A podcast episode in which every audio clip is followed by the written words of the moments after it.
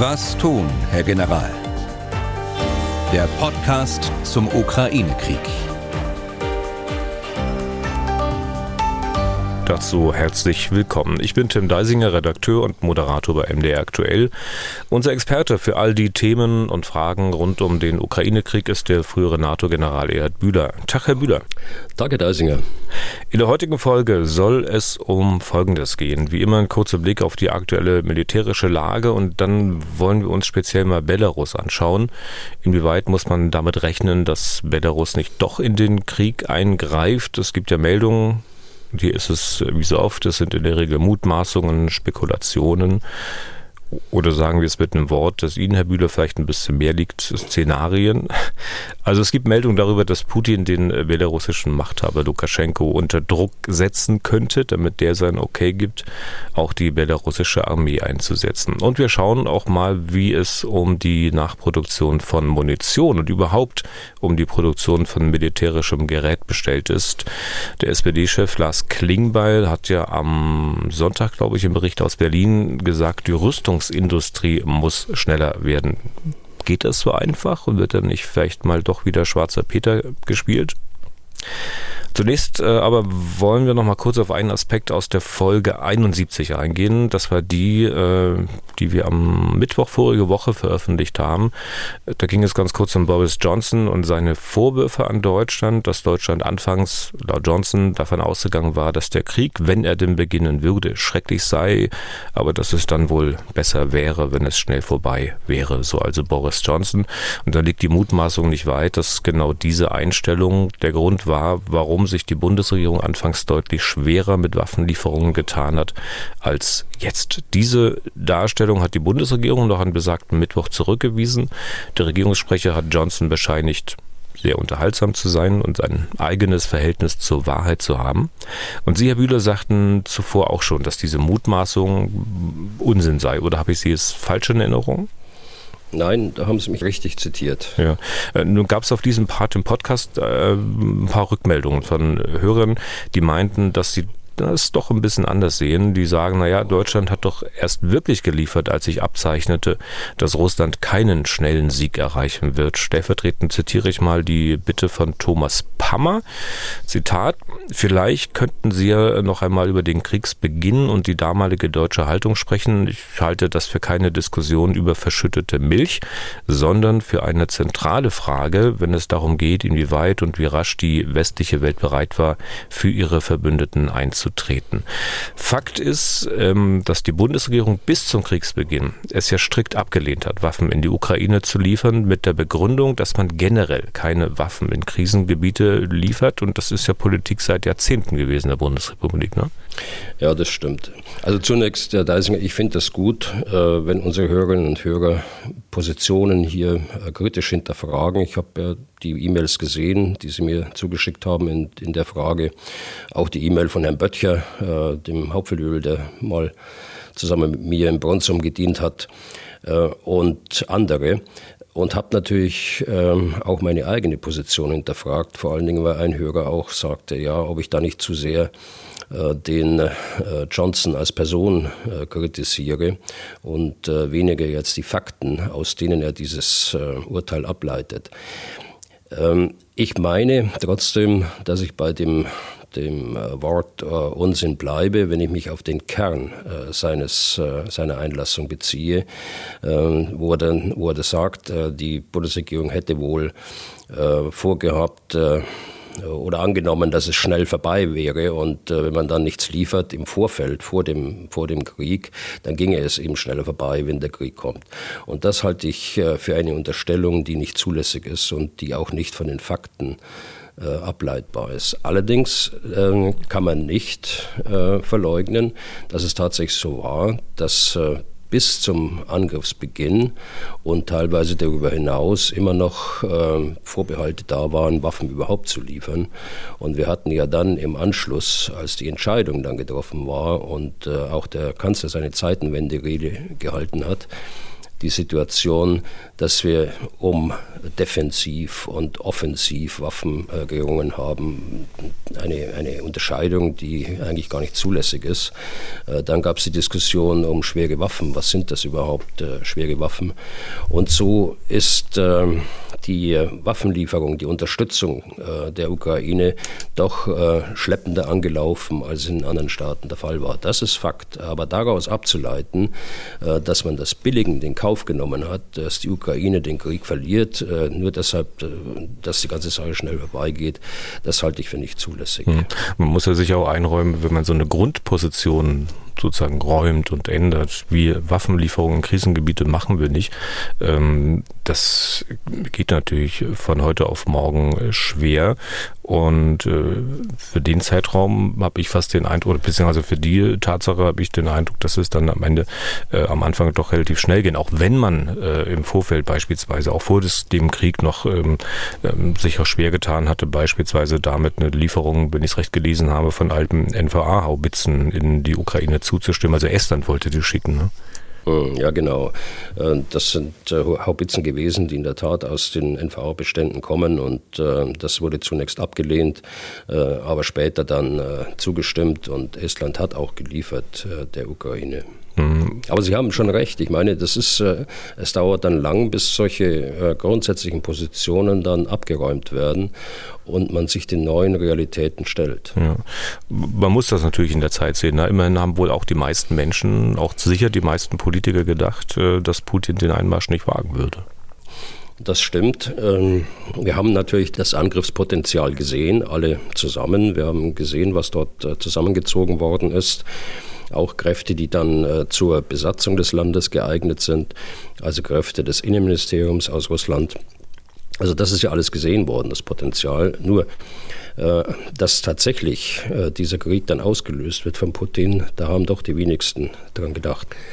Ich muss äh, selbst ja auch sagen, für meine Person, dass ich noch am 23.02. nicht gedacht habe, dass Russland dieses Risiko dieses Angriffskrieges in Kauf nimmt und habe das an äh, vier Risiken festgemacht. Einmal die Fähigkeiten der ukrainischen Armee, die deutlich äh, über dem lagen, äh, was 2014 äh, vorhanden war, äh, die mangelnde Vorbereitung der russischen Bevölkerung drittens die Widerstandsfähigkeit der ukrainischen Bevölkerung bis hin zum Partisanenkampf. Naja, und dann schließlich äh, viertens auch die internationale Reaktion. Und wenn Sie das äh, jetzt spiegeln, diese, diese Risiken an dem, was heute stattfindet, dann müssen Sie sagen, dass alle vier Risiken eingetreten sind äh, in mehr oder weniger großem Umfang. Und äh, von daher war für mich am 23. es nicht klar, dass äh, Russland tatsächlich den Angriffskrieg vom Zaun bricht. Hm, aber dann war es irgendwann soweit, also am 24. Und ich habe mal eine ganze Reihe von Agenturmeldungen von Ende Februar angeschaut, äh, kurz nach dem Einmarsch, ich glaube, es waren nur zwei Tage, dann gab es aber die Kehrtwende und man hat angefangen zu liefern und das halt nicht nur bei den 5000 Stahlhelmen belassen, über die man ja so viel gesprochen hatte. Ja, das stimmt. Ähm, da ist viel darüber gesprochen worden und das war sicher auch das äh, falsche Signal in der Kommunikation auch an die Ukraine. Aber es ist eben nicht komplett äh, gleich äh, zu Beginn dann die Unterstützung in der Art und Weise ähm, begonnen worden, wie sie später dann eingesetzt hat. Es sind äh, Panzerhaubitzen, Mehrfachraketenwerfer, Flugabwehrsysteme, Gepard, Iris-T sind die Stichworte äh, geliefert worden. Da kann sich Deutschland äh, durchaus sehen lassen, auch im internationalen Vergleich, was die Unterstützung mit Waffensystemen angeht. Aber es sind äh, auf der anderen Seite, und das fällt uns immer wieder auf die Füße, auch international, ohne Begründung, jedenfalls ohne äh, stichhaltige Begründung, eben keine Kampffahrzeuge, also der Kampfpanzer Leopard und der Schützenpanzer Marder, äh, geliefert worden. Und äh, das äh, werden wir möglicherweise im Nachhinein als eine verpasste Chance äh, bezeichnen müssen die äh, Fähigkeiten, äh, die gerade diese Waffensysteme bieten, wären durchaus in der Lage, die Gegenoffensive jetzt wirksam zu unterstützen. Hm. Sie sagten im Nachhinein, also diese Zeitachsen muss man ja immer ähm, beachten, wenn man drüber redet. Und wenn man jetzt fragt, beispielsweise hätte man gleich am Anfang doch mehr machen können und müssen, dann ist das natürlich eine Frage aus dem Heute. Im Nachgang sagen dann sicher viele, ja, na klar. Wenn man dann aber den Blickwinkel von damals einnimmt, dann ist doch die Frage eigentlich ein bisschen schwerer zu beantworten, oder? Ja, natürlich. Äh, also wir tun uns jetzt leicht, äh, neun Monate später darüber zu urteilen, aber es gehört eben auch dazu. Und es ist nicht vergossene Milch, äh, da gebe ich unserem Hörer recht. Wir müssen auch uns über diese Fragen unterhalten. Lagen wir am Anfang richtig oder wo lagen wir falsch? Und wie ist es in den Gesamtkontext des Krieges dann einzuordnen? Hm, diese Fragen sicher auch für alle schwer zu beantworten und schwerer zu beantworten, auch für diejenigen, die in der öffentlichen Wahrnehmung Wahrnehmung äh, derzeit als diejenigen gelten, die die Bundesregierung treiben und eigentlich auch schon immer getrieben haben wollen. Da will man sich sicher gerne nur an Sachen erinnern, die einen gut dastehen lassen. Nur ein kleiner interessanter Aspekt, der mir auch untergekommen ist beim Durchsehen dieser Agenturen, soll es auch bitte niemand denken, ich würde da besonderes Augenmerk auf die Person legen, aber ich habe es halt äh, gelesen. Agnes Strack-Zimmermann hat es noch kurz vor dem Einmarsch gut gefunden, dass Deutschland keine Waffen liefert. Und dann hat sie offenbar am 24. Februar, da hatte der Einmarsch schon begonnen, nochmal gesagt, dass sie das Nein zu Waffenlieferungen nicht für einen Fehler hält. Die Bundesregierung würde überlegen, anderes Material zu liefern. Erst am 26. Februar, glaube ich, war sie dann, Zitat, unendlich froh, dass die Bundesregierung ihre Haltung geändert hat. Was mit dieser Formulierung unendlich froh natürlich so klingt, als habe sie schon immer eine andere Position vertreten. Also will sagen, der Irrtum die Fehleinschätzung war an vielen Orten vorhanden und wenn man mal schwarz auf weiß äh, auf die Aussagen von damals schaut, dann hilft das auch ein bisschen. Also nicht irgendeine Verklärung ähm, aufzusetzen und äh, damit vielleicht auch nicht nur Frau Strack-Zimmermann beleuchtet wird. In diesen Meldungen von damals habe ich auch gefunden, dass die äh, Bundesinnenministerin noch am 25. Februar und zwar am ZDF Morgenmagazin gesagt hat, jetzt zitiere ich mal wörtlich, wir sind nicht für Waffenlieferungen in die Ukraine. Da hat sich auch nichts dran geändert. Wie gesagt, am 25. Februar ging der Krieg bereits in den zweiten Tag. Also das ist ja schon so weit zurück, ähm, dass ich mich gar nicht mehr erinnere ja. an, diese, an diese Zitate. Das muss ich sagen. Äh, vielen Dank, dass Sie die nochmal rausgesucht haben. Ich möchte aber nicht ähm, die beiden Personen jetzt in den Vordergrund stellen. Die stehen eben stellvertretend für einen Teil der politischen Elite in unserem Land, äh, die das Diktum keine Waffenlieferung in Kriegsgebiete über Jahre hinweg vertreten haben. Oder mehr noch, äh, es gibt keine militärischen Lösungen. Wobei vollkommen vollkommen klar ist, dass in einer solchen Verteidigungssituation äh, die militärische Lösung am Ende äh, eine Möglichkeit äh, sein muss, die die Politik zur Verfügung hat, um ihr eigenes Land zu verteidigen oder das von, von Partnern. Also diese Mantra, die man da vor sich her getragen hat, die, da dauert es tatsächlich Zeit, bis man das mhm überwindet. Und die letzte, letzte Gedanke dazu, es ist natürlich auch so, dass unsere Gesellschaft äh, selbst äh, sich wenig für Sicherheits- und Verteidigungspolitik interessiert hat. So wenig, dass es im Wahlkampf 2021 äh, so gut wie keine Rolle gespielt hat. Da braucht man sich nur die Wahlprogramme der Parteien anschauen und auch die, die öffentlichen Äußerungen. Äh, wenn wir unsere Politiker nicht fragen zu diesen äh, existenziellen Fragen der Sicherheits- und Verteidigungspolitik, dann überstrahlen andere Themen, die auch wichtig sind, natürlich die Diskussion. Okay. Strich drunter unter diesen Blick zurück. Äh, wir schauen auf die aktuelle Lage jetzt. Äh, irgendwelche wesentlichen Änderungen zum Freitag? Also da hatten wir unter anderem die andauernden Kämpfe bei Bachmut, also im Donbass, die Raketenangriffe der Russen auf die ukrainische Infrastruktur, dem Beschuss von Cherson. Ähm, vielleicht werden wir der aktuellen Situation gerecht, wenn wir an dieser Stelle nur mal einen kleinen Überblick geben. Ja, also der Krieg geht im Norden der Front äh, in dem Bereich Svatove, Krimina weiter und das gleiche trifft zu auf die Mitte, also im Raum Bachmut, äh, Donetsk. Äh, Im Norden hat ähm, Russland Angriffe auf Svatove abwehren können. Da geht es für die Ukraine zurzeit nicht voran. Im Kremina äh, geht es nur schrittweise voran. In Bachmut haben die Russen äh, taktische Erfolge erzielt, äh, vor allen Dingen im Süden von Bachmut. Das hat sich ja schon angedeutet äh, während der letzten Wochen. Äh, da ging es zwar auch nur langsam voran, so 100 äh, Meter, 200 Meter pro Tag, aber es ist doch heute eine Situation, dass äh, dieser Raum ähm, wie ein, ein Halbkreis, der nach äh, Westen geöffnet ist, sich rund um diesen Raum äh, Bachmut legt. Dann äh, bauen die Russen gerade im Süden in Cherson und auf dem Ostufer des Dnieper weiträumige Verteidigungsanlagen auf. Äh, nicht nur direkt am Fluss, sondern eben auch in der Tiefe. Äh, sie haben begonnen, die Verteidigungsanlagen an, an Straßen, an besonders wichtigen Geländepunkten aufzubauen, aber sie werden das fortsetzen und sie werden diese Verteidigungsanlagen komplettieren Davon ist auszugehen. Das Gleiche findet statt im Norden, im Bereich äh, Svatove. Es deutet, wenn man das alles zusammennimmt, es deutet alles darauf hin, dass es richtig ist, dass die Russen einfach Zeit gewinnen wollen. Äh, Zeit, äh, die sie brauchen, damit äh, die Teilmobilmachung ihre Wirkung erzielt, in einigen Wochen, wahrscheinlich eher in einigen Monaten und das unter Inkaufnahme von schweren Verlusten. Ja. Ähm, es gibt Vielleicht so ein dritter Punkt hm? äh, zur aktuellen Lage, Herr Deisinger. Die Luftoperationen, die wir auch beim letzten Mal besprochen haben, die haben in der Intensität so weit nachgelassen, dass man schon fast von einer operativen Pause reden kann.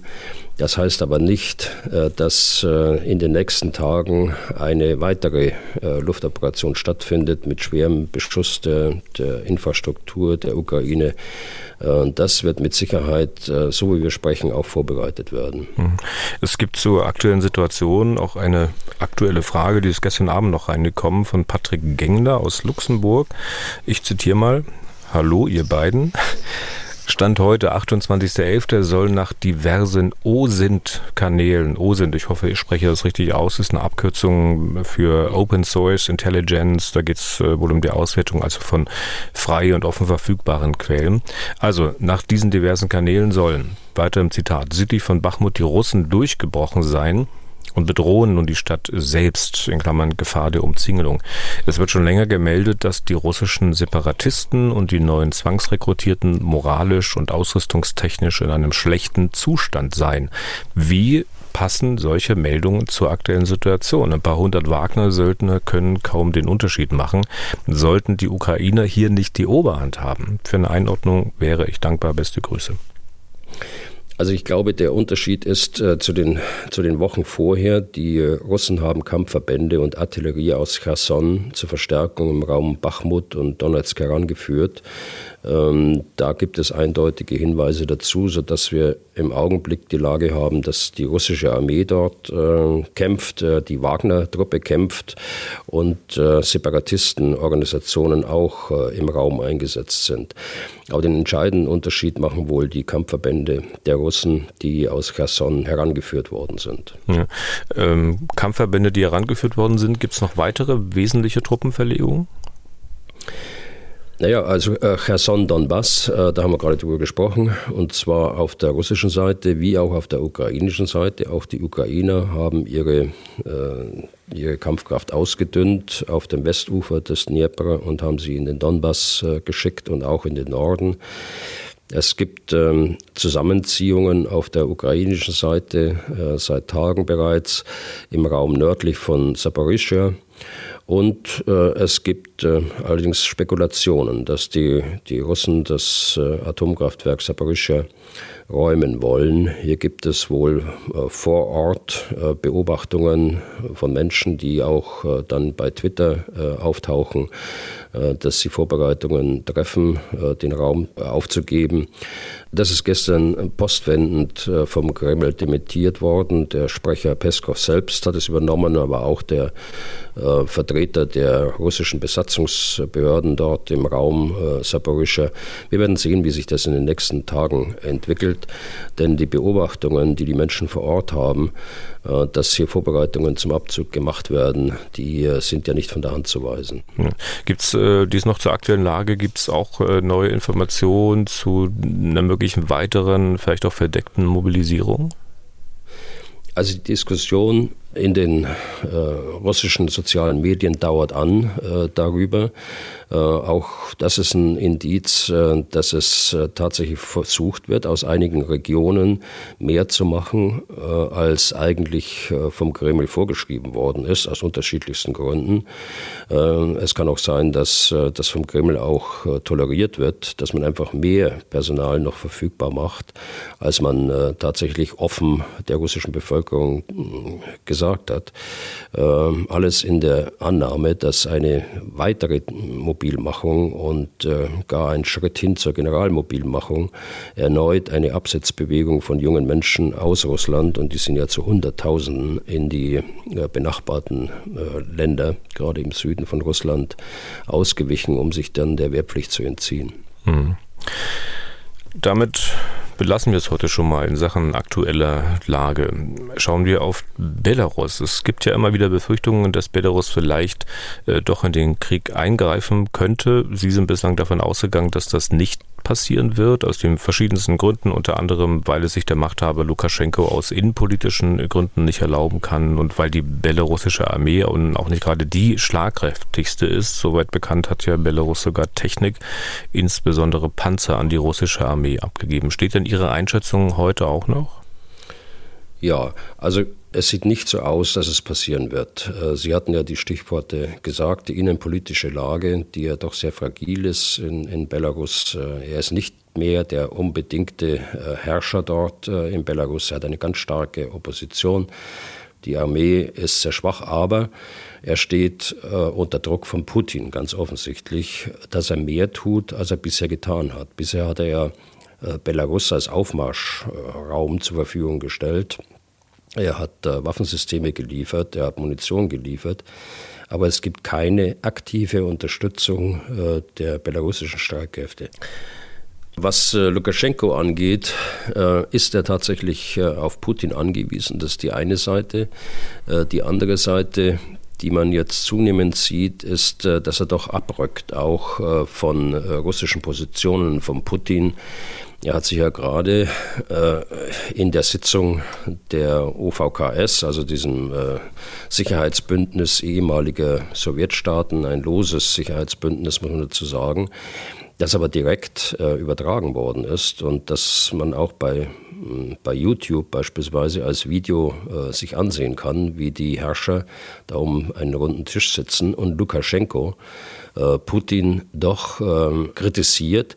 Er sagt, äh, der Konflikt muss gestoppt werden, Friedensverhandlungen müssen aufgenommen werden. In einem nuklearen Krieg gibt es keine Gewinner. Also auch das äh, äh wird äh, Putin dann auch ins Gesicht gesagt. Und äh, es ist auch interessant, das Video zu betrachten unter dem Gesichtspunkt, wie reagiert der Putin eigentlich? Äh, oh, wie ist die, die äh, Körperhaltung und die Mimik von, von Putin, als Lukaschenko das in einer länglichen hm, Rede, die er da abliest, dann gesagt hat. Also das sind ähm, Indizien, dass er dem Kurs von Putin nicht so folgt, äh, wie Putin das eigentlich erwartet. Wie sieht es von der russischen Seite aus? Ähm, kann denn Russland tatsächlich ein Interesse haben, also dass Belarus die ukrainische Armee beschäftigt? Es wäre auf jeden Fall ein politischer Erfolg erstmal, wenn es ihm gelänge, Belarus äh, dort in diesen Krieg zu ziehen. Auch ein militärpolitischer Erfolg äh, auf der Seite. Rein militärisch betrachtet ist die belarussische Armee keine Bedrohung für die Ukraine. Aber ähm, sollte sie dort in den Krieg mit eintreten, dann muss die Ukraine zur Sicherheit äh, Kräfte vorhalten oder mehr Kräfte noch vorhalten um die Grenze zu Belarus zu, zu überwachen und einzelne Vorstöße dann auch abwehren zu können. Ja. Also insofern ist es militärisch schon ein Gesichtspunkt äh, für die Ukraine dann, weil es ihr ähm, dann nicht gelingt, äh, die Truppen, die sie da im Norden an der Grenze entlang stationieren muss, dann in anderen Gebieten einsetzen kann. Hm. Nun äh, gab es ja in Belarus wieder mal einen dieser plötzlichen Tode. Außenminister Wladimir Makey ist gestorben mit 64 Jahren. Woran ist nicht bekannt, ob er irgendwelche Krankheiten hatte, auch nicht.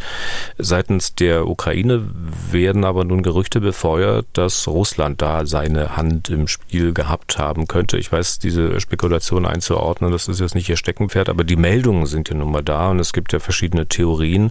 Ähm, die kann man auch ohne große Anstrengungen nachlesen. Eine ist eine sehr einfache, mal ganz platt gesagt, Russland, Putin, Putin, der Geheimdienst sagt sich, naja, dieser Makei ist ein potenzieller Nachfolger von Lukaschenko. Er ist aber einer der wenigen, die wir quasi nicht unter Kontrolle haben. Also hm, muss er weg. Und eine zweite Theorie ist einen halben Schritt mehr um die Ecke gedacht, nämlich, dass man damit Lukaschenko zeigen könnte, was ihm passieren könnte, wenn er sich nicht endlich auch mit Truppen an die Seite von Putin stellt. Erscheint Ihnen irgendwas davon plausibel? Also dieser Todesfall ordnet sich ja ein in eine Vielzahl von äh, Todesfällen, die plötzlich in Russland aufgetreten sind. Äh, jetzt sind wir in, der, in Belarus äh, ähm, angekommen. Wir wissen nicht, was passiert ist, aber alleine das Vorhandensein dieser Theorien, äh, das zeigt schon, äh, dass hier etwas in Bewegung ist. Und äh, Theorien haben eben, zurückkommen auf Ihre Frage, immer auch den Hintergrund, dass irgendwas plausibel äh, auch klingt. Ich stehe mich aber außerstande zu sagen, was ist da eher plausibel und äh, ob eine der Theorien überhaupt plausibel ist und sich das doch um einen ganz normalen äh, Todesfall handelt. Aber alleine die Diskussion zeigt schon, dass ähm, äh, das Verhältnis zwischen Putin und äh, Lukaschenko ganz offensichtlich nicht mehr so ist, wie es früher einmal war. Also äh, Lukaschenko ist nicht äh, berechenbar für Putin, er stellt da keine Machtbasis dar, sondern ähm, er distanziert sich äh, äh, zunehmend von Putin und dadurch ist zu erklären, dass solche Theorien überhaupt an die Öffentlichkeit kommen. Ja, und die Distanz zu Putin könnte man sich zumindest vorstellen, nicht unbedingt, weil es anders sieht als Putin, sondern weil er halt wirklich Schwierigkeiten im eigenen Lande hat. Wenn man mal auf die Zivilgesellschaft schaut, kann man doch eigentlich davon ausgehen, also dass die, die äh, Proteste dann, falls äh, Belarus dann doch eingreifen würde, ungleich größer wären, als sie in Russland derzeit sind. Also wenn man mal als Anhaltspunkt die riesigen Demonstrationen nimmt, die es in der Vergangenheit gegen Lukaschenko schon gab. Ja, genau, so ist es. Und das haben wir ja zusammengefasst so als innenpolitische Erwägungen von Lukaschenko. Und äh, wir haben ja noch in Erinnerung, dass nach den Wahlen 2021 dort die großen äh, Protestbewegungen äh, stattgefunden haben in Belarus. Ja. Nächstes Thema. Der Nachschub an Waffen und Munition für die ukrainische Armee und nicht nur für die, sondern auch äh, für die Bundeswehr. Gestern gab es zum zweiten Punkt einen, ich sage auch jetzt mal, Munitionsgipfel im Kanzleramt. Da saßen Industrievertreter mit der Politik zusammen und waren besprochen, wie man die Produktion schnell bzw. schneller hochfahren kann. Gibt es da irgendwelche handfesten Ergebnisse, von denen Sie vielleicht wissen? Also man, wenn man im Netz sucht, da findet man nun nicht sonderlich viel. Nein, ich habe da auch keine handfesten Ergebnisse. Das scheint ja eine Besprechung gewesen zu sein, die äh, auf der Staatssekretärebene dort stattgefunden hat, im Kanzleramt. Äh, es äh, war von einer Beamtenbesprechung die Rede, die dann auf dieser Ebene sicher der Chef des Kanzleramtes leitet. Aber es ist nicht so, dass der Kanzler selbst dort die Besprechung geleitet hat, wie man vorher lesen konnte in den Medien. Ergebnisse äh, gibt es sicher nicht, aber es ist sicher wichtig, dass man sich zusammengesetzt hat äh, und, äh, und die Positionen ausgetauscht hat. Denn es ist ja nicht so, dass es dass immer nur einer verantwortlich ist oder eine, sondern das ist äh, ein Problem, das betrifft das Parlament, das ist ein äh, Faktor in dieser Zusammenarbeit, das betrifft die Regierung, insbesondere das Kanzleramt, das Finanzministerium, das Verteidigungsministerium, es betrifft die Bundeswehr mit ihren nachgeordneten Behörden, insbesondere die Beschaffungsorganisation und die Planungsorganisation. Und es betrifft die Rüstungsindustrie. Und alle sind irgendwie miteinander verwogen über Verfahren, über Prozesse, über Gesetze, Haushaltsgesetze und andere sodass es durchaus sinnvoll ist, dass man so eine Besprechung angesetzt hat, wo alle die daran beteiligt sind, dann auch tatsächlich ihre Position darstellen können und dass man zumindest, auch wenn man sie nicht öffentlich macht, äh, eine Position festgelegt hat, äh, wie man äh, künftig schneller beschaffen kann und die Zeitenwende, die angekündigt ist, auch tatsächlich umsetzen kann. Hm. Ähm, aber dass da alle ihr Schärflein dazu beigetragen haben, das scheint dann noch nicht bei allen angekommen zu sein. Also ich hatte ja eingangs den SPD-Chef schon zitiert, Lars Klingbeil, äh, der sagt, die Rüstungsindustrie muss einfach ähm, schneller werden. Das klingt ja nun wirklich, wie ich es auch eingangs sagte, so ein bisschen wie schwarzer Peter. Ja, also ich schätze äh, Herrn Klimbeil sehr äh, aus der äh, Erfahrung, wie er agiert hat, als er im Verteidigungsausschuss war, einige Jahre her, bevor er dann Generalsekretär geworden ist, der SPD und jetzt SPD-Vorsitzender. Er weiß es eigentlich besser, als er es hier gesagt hat. Und er hat es mehrfach gesagt in dem Interview, das Sie am Anfang angesprochen haben, das am Sonntagabend ausgestrahlt worden ist. Wenn ich nur bei, beim Parlament anfange, äh, es muss, es ist eigentlich jedem Politiker klar, was es bedeutet, äh, wenn äh, zwei Haushalte in einem Jahr äh, beschlossen und erstmal aufgestellt und dann beschlossen werden. Wir hatten ja in diesem Nachwahljahr die besondere Situation, dass der Haushalt für 2022 äh, noch gar nicht feststand. Das heißt, es gab bis zum Beschluss im Juni, äh, war das kurz vor der Sommerpause, äh, gab es keinen gültigen Haushalt. Das heißt, äh, man muss dort als Regierung mit einer vorläufigen Haushaltsplanung arbeiten. Das bedeutet unter anderem, dass neue Projekte gar nicht angefangen werden können, äh, mit von ein paar Ausnahmen abgesehen. Aber generell ist das wohl richtig. Und zweitens war die Regierung im Haushaltsaufstellungsprozess und das Parlament für das Jahr 2023 und drittens äh, musste man im Verteidigungsministerium zusammen mit den Kollegen im äh, Finanzministerium die 100 Milliarden äh, ausplanen. Also wenn Sie sich das vorstellen, äh, diese Dreifach-Herausforderung, dass kostet Zeit und das dauert. Und es ist kein Wunder, dass der äh, Haushalt für 2022 dann erst kurz vor der Sommerpause beschlossen worden ist und das 100 Milliarden Paket erst seit wenigen Wochen ja in Kraft ist. Also das ist die Seite äh, der Politik und des Parlaments und da würde ich nochmal auch anschließen, man könnte auch vom Parlament mehr tun als äh, das Beschaffungsbeschleunigungsgesetz, das ein guter Schritt ist in die, in die richtige Richtung.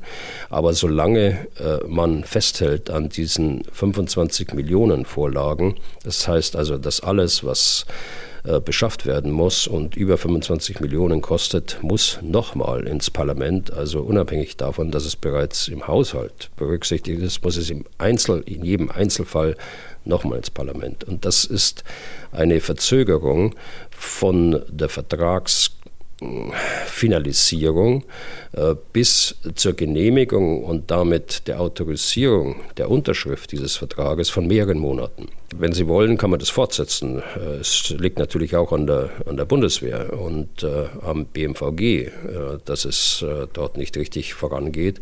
Und auch da bin ich natürlich ungeduldig, wie viele andere auch. Und äh, wahrscheinlich die, die Leitung des BMVGs und die militärische Führung entsprechend. Wenn man natürlich da neue konzeptionelle Gedanken mit einbringt, äh, dann kostet es auch Zeit. Man muss dann einfach das nehmen, was man hat und an, an planerischen Grundlagen und an Beschaffungsgrundlagen.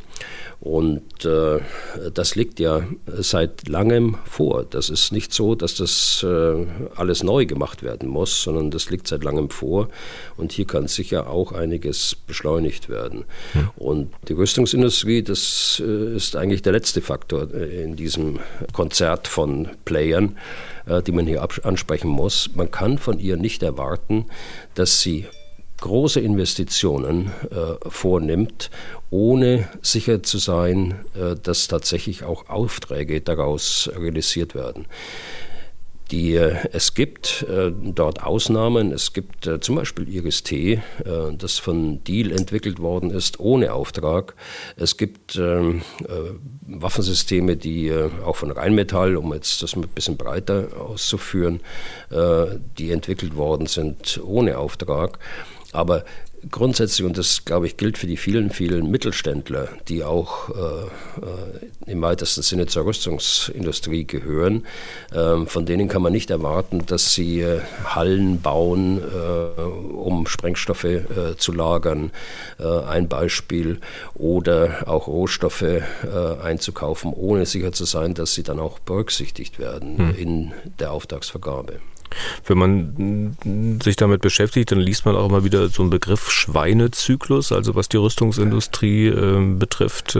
Äh, können Sie das nochmal ganz kurz ein bisschen plastisch machen? Dieses, diesen Begriff habe ich gehört. Äh, der Vertreter des äh, Bundesverbands der, der Sicherheits- und Verteidigungsindustrie hat das so geprägt. Das ist ja ein Begriff aus der äh, aus der Wirtschaftswissenschaft, wenn ich das richtig sehe. Ja, was man damit sagen will, ist, glaube ich, nicht jedem äh, so geläufig. Alleine der Begriff äh, ist schon so, dass ich ihn im, im Kontext mit der Sicherheits- und Verteidigungsindustrie nicht äh, erwähnen äh, würde. Äh, außerdem ist es in der Sache auch, glaube ich, nicht richtig. Äh, es ist richtig, dass in der, in der Sicherheits- und Verteidigungsindustrie das Angebot nicht geschaffen wird und dann wird eingekauft, jedenfalls nicht grundsätzlich so, Ausnahmen hatte ich gerade erwähnt, sondern in der Regel äh, muss sich natürlich die Verteidigungsindustrie orientieren an den Planungen, an den Beschaffungsabsichten und äh, dann äh, geht die Beschaffung los. Und sie dauert eben aufgrund der Komplexität und der mangelnden Verlässlichkeit in den letzten Jahren äh, dann so lange, äh, wie sie im Augenblick dauert. Äh, mangelnde Verlässlichkeit, damit sage ich, wenn wir nicht äh, im Blick haben, dass wir die Kapazitäten der äh, Rüstungsindustrie auch dadurch beeinflussen, dass wir verlässlich äh, Zahlen bereitstellen, verlässlich Gelder bereitstellen. Wenn das natürlich immer wieder schwankt, äh, gerade was die Munitionsherstellung angeht, äh, dann hat man die Probleme, die heute sichtbar werden. Ja. Wenn es nur tröpfchenweise kommt, was an Bestellungen eingeht, dann lohnt es sich natürlich nicht, ein Fließband aufzumachen. Oder man baut dann Fließbänder, die man hatte, irgendwann ab und muss sie dann später, wenn der Bedarf wieder da ist, äh, mühsam aufbauen. Wir haben eine Frage, eine Hörerin, da geht es speziell um das Thema Munition, auch nicht um ganz einfache Munition, sondern um Spezialmunition, wo das alles vielleicht noch ein bisschen schwieriger ist. Robin Julia Trude aus Schottland schreibt folgendes. Ich bin eine Doktorandin im Bereich Robotik und verfolge ihren Podcast gespannt seit dem Anfang dieses surrealen Krieges in der Ukraine. Ich habe neulich einen relativ verzweifelt wirkenden Bericht eines österreichischen Bundesheerangehörigen gesehen, der über die kritische Lage, was den Nachschub an Munition für die Ukraine angeht, gesprochen hat, also beispielsweise für die Panzerhaubitze 2000. Mich würde mal interessieren, wie die Rüstungsindustrie diese Spezialmunition fertigt? Wie hoch ist der Automatisierungsgrad der Herstellung oder wird das meiste tatsächlich immer noch manuell gefertigt aufgrund der relativ geringen Stückzahlen? Vielen Dank für die Auskunft. Beste Grüße aus Schottland. Also der Automatisierungsgrad äh, bei Kleinkalibermunition ist, ist natürlich aufgrund der Masse äh, relativ hoch, wobei dort aber auch sehr viel Menschen dann auch eingesetzt sind, beispielsweise zur Qualitätskontrolle. Da konnte ich mich mal überzeugen, äh, als ich so ein, so ein Werk für Kleinmunition äh, besucht habe. Bei größeren Waffen, zum Beispiel, was ja auch im weitesten Sinne Munition ist, also beispielsweise Raketen, und nehmen wir mal die IRIS-T-Rakete und vergleichbare äh, Munitionssorten, äh, also äh, hohe Komplexität, äh, viel Elektronik, äh, da ist die, der Automatisierungsgrad äh, deutlich geringer, sondern das, äh, und das trifft zu für viele, viele Waffensysteme dann insgesamt äh, in der Rüstungsindustrie, da ist viel Manufaktur. Da wird zwar auch äh, quasi am Band äh, gearbeitet, ähm, weil die Arbeitsabläufe eben dann äh, so eingeteilt sind, dass sie aufeinanderfolgend kommen, aber dort wird viel per Hand geschraubt angepasst, Ersatzteile eingebaut, die von anderen Zuliefern kommen und so weiter. Hm. Firmen, das hatten Sie angedeutet, können aus finanziellen Gründen ja keine große Lagerhaltung betreiben, ob das nun Rohstoffe betrifft, Sprengstoff, der hält sich ja auch nicht so sonderlich lange oder ob das nun Gerät betrifft. Der Staat könnte das ja finanzieren. Wäre es da nicht besser, es gleich so zu machen wie vielleicht die Franzosen, nämlich zu sagen, also wir legen Rüstungsproduktion fast ausschließlich in staatliche Hände? Also ich weiß nicht, ob das ein Modell ist äh, für uns. Da haben die Franzosen eine andere äh, Tradition. Ähm, sie haben aber auch äh, private Rüstungsbetriebe. Aber es ist schon so, dass die großen französischen Rüstungsbetriebe in staatlicher Hand sind oder unter staatlicher Kontrolle. Das ähm, gibt der Beschaffungsorganisation eine besondere Stärke. Aber ob das ein Modell ist für uns, man stelle sich vor, der deutsche Staat äh, verstaatlicht die Rüstungsindustrie, äh, kann ich mir kaum vorstellen. Ich glaube, wir müssen da anders rangehen. Wir müssen äh, die Rüstungsindustrie als äh, systemrelevanten Partner verstehen, der notwendig ist, um Streitkräfte für eine wehrhafte Demokratie aufzubauen und, äh, und zu unterhalten. Und das ist nicht immer der Fall gewesen. Die Rüstungsindustrie in viel, ist in vielfältiger Weise in den letzten Jahren, Jahrzehnten äh, geächtet worden als Industrie und eben nicht als systemrelevanter Partner äh, verstanden worden. Äh, zuletzt, ähm, und das kann man als, als Indiz auch dafür nehmen, hatten wir in der Europäischen Union die Diskussion um die Nachhaltigkeit. Also die äh, sogenannte soziale Taxonomie ist, äh, ist Rüstungsindustrie äh, nachhaltig im Sinne einer, eines sozialen Regelwerks.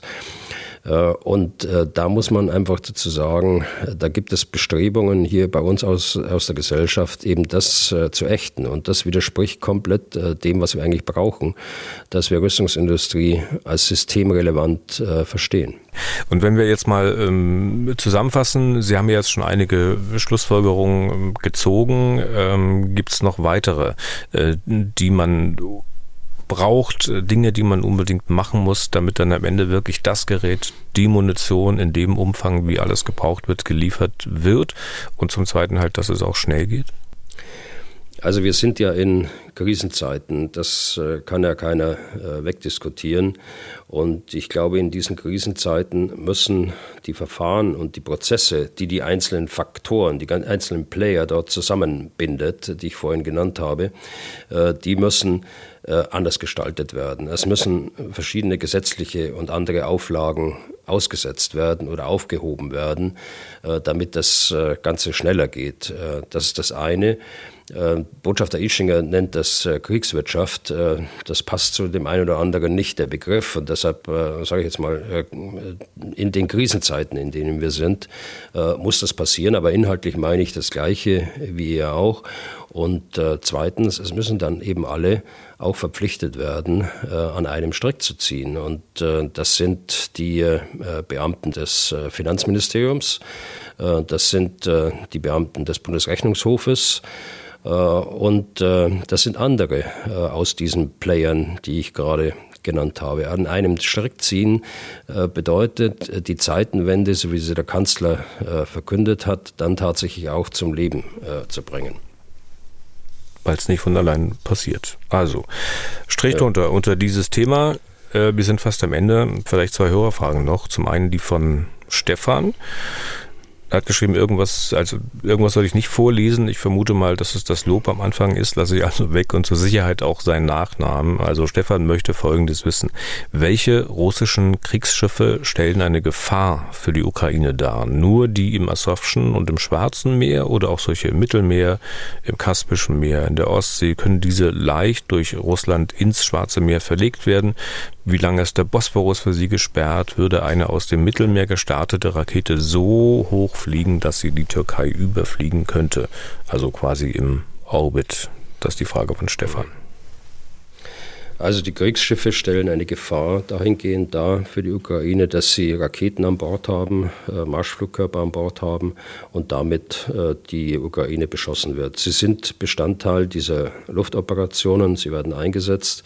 Gerade haben die Ukrainer berichtet, dass ein Raketenkreuzer das Asowsche Meer verlassen hat und äh, in, in das Schwarze Meer gelaufen ist. Es ist davon auszugehen, dass diese Raketenkreuzer wie die anderen auch dann in der Luftoperation eingesetzt werden. Äh, die äh, Flotte im Schwarzen Meer kann nicht verstärkt werden von außerhalb, weil der Bosporus, wie unser Hörer richtig sagt, äh, gesperrt ist und der bleibt so lange gesperrt, wie der Krieg andauert. So ist die Regelung. Äh, in dem äh, Abkommen äh, bezüglich des Bosporus und das wird die Türkei sicher auch weiterhin so durchführen und gegebenenfalls auch durchsetzen. So, die Frage ist, kann man aus dem Mittelmeer dort Richtung Ukraine schießen? Da erinnere ich an das Jahr 2015, glaube ich, war es, als die Russen aus dem Kaspischen Meer Marschflugkörper äh, Richtung Syrien geschickt hat. Und die sind geflogen über Iran und Irak. Und ich glaube, mich erinnern zu können, dass sogar eine äh, abgestürzt ist. Äh, ich äh, weiß von, äh, von Diskussionen um den Start von Marschflugkörpern aus dem Schwarzen Meer Richtung äh, Syrien. Ob die tatsächlich stattgefunden haben, weiß ich nicht. Was die Wahrscheinlichkeit angeht heute, muss ich sagen, ähm, da würde Russland ja über äh, die Türkei solche Marschflugkörper schicken müssen. Raketen, die in den Orbit äh, äh erreichen, wird man sicher nicht äh, äh, dort verschießen. Da ist die Verwechslungsgefahr viel zu groß, äh, dass man Raketen aus dem strategischen Potenzial verschickt, die ja auch Nuklearsprengkörper tragen würden. Also äh, Marschflugkörper kämen in Frage. Da gäbe es viel zu viel äh, Ärger mit den Türken und das kann sich Putin nicht glauben. deshalb äh, schätze ich das als außerordentlich gering ein, die Gefahr. Letzte Frage für heute, die von Steffen Roth ich lese mal vor. Ich lebe in Norwegen und hier wurde in einer Zeitung, und zwar Bergens Tidende, eine Mitteilung des russischen Verteidigungsministeriums zitiert. Danach äh, bestreitet das Ministerium gar nicht, dass Raketen auf ukrainische Städte abgefeuert wurden. Allerdings seien die Ziele immer militärisch strategischer Art. Viele der Schäden an Zivileinrichtungen und Energieanlagen seien aber durch abstürzende und abgeschossene Raketen verursacht, die wiederum auf das Konto der ukrainischen technischen Abwehrmaßnahmen gehen. Natürlich steht da die Logik dahinter, dass der Verteidiger selbst schuld am Elend des Krieges ist. Er müsste sich ja nicht verteidigen. Meine Frage ist, lässt sich das Ausmaß derartiger unerwünschter Nebeneffekte, also aus Sicht der Verteidiger, umreißen? Und wurde diese Nachricht auch in den deutschen Medien verbreitet? Und wenn nicht, warum? Mit freundlichen Grüßen. Ja, Grüße nach Norwegen. Äh, Herr Roth, äh, ich habe das nicht gelesen in deutschen Medien. Das heißt aber nicht, dass es nicht verbreitet worden ist. Vielleicht habe ich es nur schlichtweg nicht gelesen. Äh, natürlich wird die Ukraine immer sehen, dass sie beim Abschuss einer, einer Abfangrakete äh, keinen äh, sogenannten Kollateralschaden anrichtet. Äh, das ist geübte Praxis bei den, bei den äh, Flugabwehrverbänden, äh, dass sie schon schauen, in welche Richtung wird gefeuert, äh, ist dort ein Kollateralschaden zu erwarten oder auch nicht. Also es gibt eine Abschätzung. Die Behauptung, dass die, die Schäden, die wir ja tagtäglich gesehen haben, die letzten Wochen im Zuge dieser Luftoperation, dass die durch herabstürzende Flugabwehrraketen verursacht worden sind, die ist absurd. Äh, denn hier sind ja massive Explosionen haben dort stattgefunden, die durch eine abschürzende äh, Luftabwehrrakete gar nicht hervorgerufen werden können.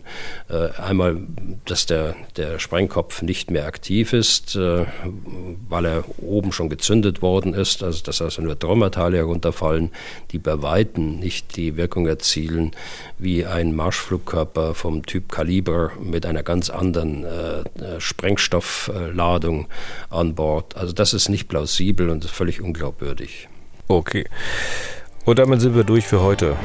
Kleine Anmerkung schon mal zur nächsten Folge, die kommt am Freitag, aber wir können sie nicht aktuell am Freitag produzieren, da Herr Bühler aus durchaus gutem Grund am Freitag keine Zeit für den Podcast hat. Wir wollen aber aus der Not mal eine Tugend machen und in der Freitagsfolge wieder eine größere Anzahl an Fragen beantworten, die uns zu diesem Podcast erreichen. Es werden nicht alle sein, da der Fragenberg ein durchaus großer ist, aber wir machen ihn dann ein bisschen kleiner.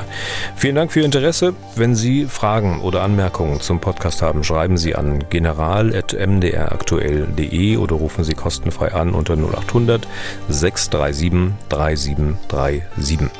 Was tun, Herr General, gibt es auf mdr.de in der ARD Audiothek bei Spotify, Apple, Google, Amazon, YouTube äh, und überall da, wo es sonst noch Podcasts gibt. Herr Bühler, bis zum nächsten Mal wie gerade beschrieben. Und auch Ihnen vielen Dank für heute. Ja, gerne geschehen, Herr Deisinger. Bis zum nächsten Mal. Was tun, Herr General? Der Podcast zum Ukraine-Krieg.